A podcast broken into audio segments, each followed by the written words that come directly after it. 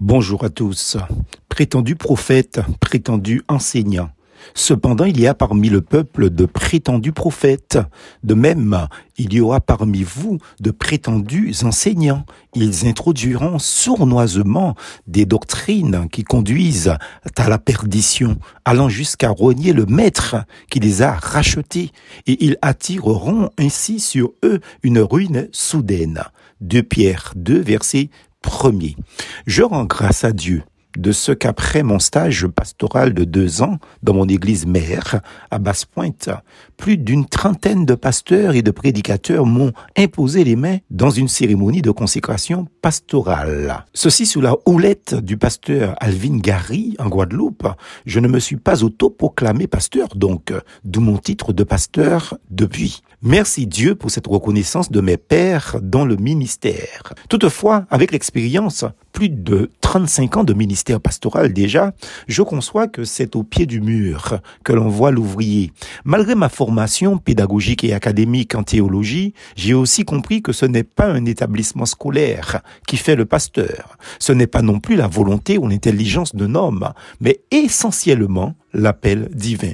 Ce n'est ni par la puissance, ni par la force, mais c'est par mon esprit, dit l'Éternel des armées. Zacharie chapitre 4, verset 6. Cet appel ou cette vocation divine, elle doit être confirmée par la suite par une œuvre pastorale de l'appelé par la grâce de Dieu tout le long de son ministère, par les églises aussi, et aussi par tous les hommes. Si nous observons bien le début de ministère de tout homme de Dieu dans la Bible, il y a toujours au début de leur ministère un appel divin. L'Éternel appela Moïse, ensuite il choisit David, Josué, Salomon, Isaïe, Jérémie et même Jésus-Christ puisque Pierre, l'apôtre, le dit dans ce chapitre premier. Il, c'est-à-dire Jésus, a reçu de Dieu le Père honneur et gloire quand la gloire magnifique lui a fait entendre une voix qui disait, celui-ci est mon fils bien-aimé en qui j'ai mis toute mon approbation. De Pierre 1, verset 17. Bref, pour ne citer que cela, Pierre précise que lui-même est serviteur et apôtre de Jésus-Christ par la justice de notre Dieu et Sauveur Jésus-Christ. De Pierre 1, verset 1.